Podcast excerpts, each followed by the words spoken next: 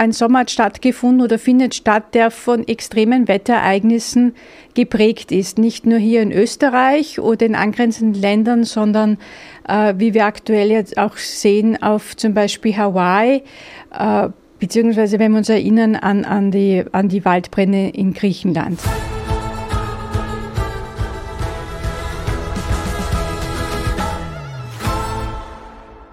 Das Erschreckende ist eine Studie des Energie- und Klimafonds Österreich, dass den Menschen sehr wohl bewusst ist, dass wir uns in einem Klimawandel befinden, äh, dass, die, die, dass der Klimawandel beschleunigt wird durch Menschenhand und dass man etwas tun muss, um die schädliche Schadstoffausschüttung zu vermindern oder beziehungsweise gänzlich abzuschaffen, also die berühmte CO2-Neutralität.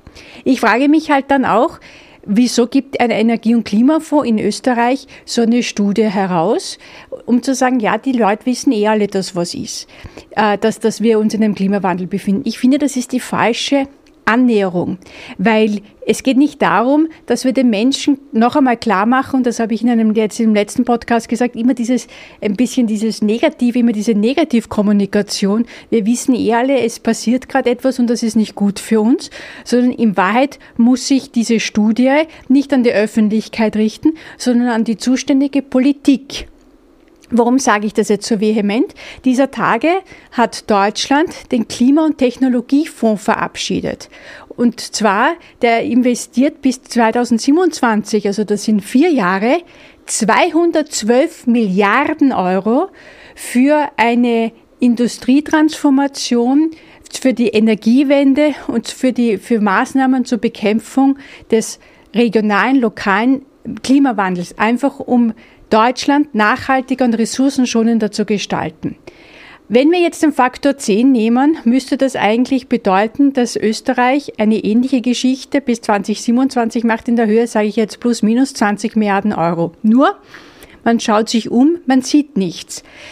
Wir haben keine, noch immer keine Klimaziele definiert, obwohl es eigentlich heißt bis 2040 CO2-neutral innerhalb auch der, der, der europäische Vorgabe. Das äh, Energieeffizienzgesetz wurde mit, mit äh, die Regierungsauflage wurde abgeschwächt im Parlament abgestimmt. Ja? Da haben also mehrere Oppositionsparteien zwei Drittel mehr, die sich zu ausgegangen haben, trotzdem haben mehrere Oppositionsparteien nicht zugestimmt.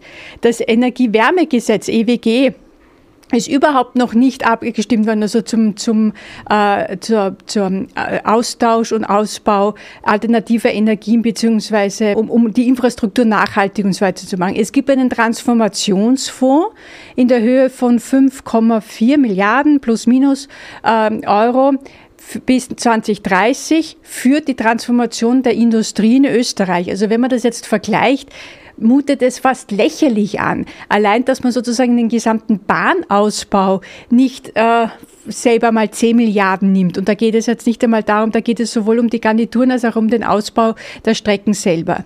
Und was, was, warum ich das jetzt so deutlich sage, Deutschland hat auch große Schwierigkeiten, trotz dieser Dreierkoalition, wo auch die Grünen drinnen sind, eine Energie- und Klimawende zu machen. Aber Deutschland macht. Deutschland hat auch das Problem, dass es ja prinzipiell äh, mit einer äh, schrumpfenden Wirtschaft äh, äh konfrontiert ist. Dieser Klima- und ähm, dieser Klima- und Technologiefonds hilft natürlich hier auch wieder in Bereiche zu investieren, die äh, Arbeitsplätze erschaffen und auch eine, eine, eine Wachstums- und Wachstumsbranchen sind. Gleichzeitig ist es aber so, dass in Österreich wir eben sprechen von populistischen 100, äh, 100 kmh auf den Autobahnen, wir müssen uns reduzieren. Und da ist die Kommunikation gefordert, weil natürlich sagt dann jeder Einzelne, warum soll ich, das ist am Ende einer Kette, einer logischen Maßnahmenkette, dass man sagt, ja, es sind so viele Gesetze, es ist, die Rahmenbedingung ist dermaßen konkret geschaffen, dass, dass sich alles darauf konzentriert, die Emotionen, die Emissionen zu reduzieren und Ressourcen schonen und nachhaltig zu agieren, sodass jeder Einzelne sich denkt, irgendwie falle ich fast unangenehm auf, wenn ich jetzt nicht mehr wenn ich statt 100, 130, 140 auf der Autobahn fahre. Ich meine jetzt, Ausnahmen bestätigen die Regel. Aber generell, also dass man auch hier eine Form von Verhaltensökonomie äh, auslöst, dass die Menschen dann einfach sagen, ich möchte ein Teil des großen Ganzen sein. Nur das große Ganze gibt es nicht. Seitens der Politik werden die Rahmenbedingungen nicht geschaffen dafür, dass Österreich sich ähm, klimapolitisch so aufstellt, dass man sagen kann, wir tragen dazu bei. Wir tragen, auch wenn wir ein kleines Land sind von neun Millionen, auch allein diese, diese, dass diese Haltung wegfällt, dass man sagt, was sollen wir schon bewirken mit neun Millionen im Vergleich zu riesigen Volkswirtschaften wie China oder Indien, die, die teilweise schon fast äh, die zwei Milliarden ähm, äh, Einwohnergrenze äh, berühren.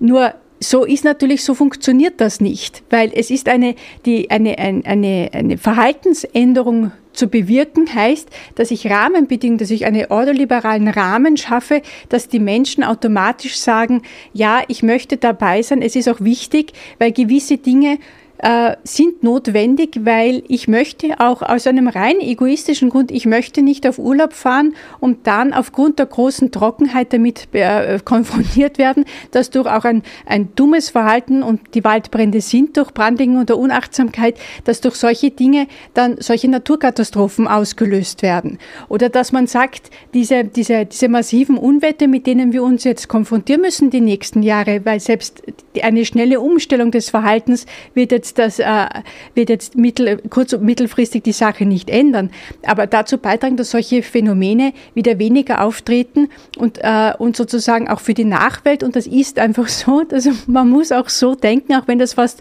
äh, romantisch klingt, äh, eine, eine Welt überlassen, die lebbar ist.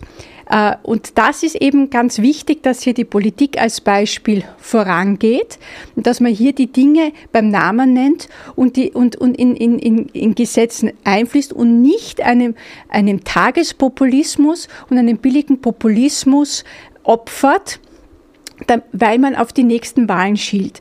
Weil die Dinge, äh, Klima lässt sich nicht wegdiskutieren, äh, Wetterphänomene lassen sich nicht äh, wegdiskutieren und auch die Auswirkungen in, in den gesellschaftlichen, sozialen und wirtschaftlichen Bereich sind dermaßen groß. Also Österreich sollte vielleicht nicht ständig in der Politik mit einem strategisch notwendigen Unsinn kommunizieren, zumindest einem klimapolitischen Sinn, also einem KPS.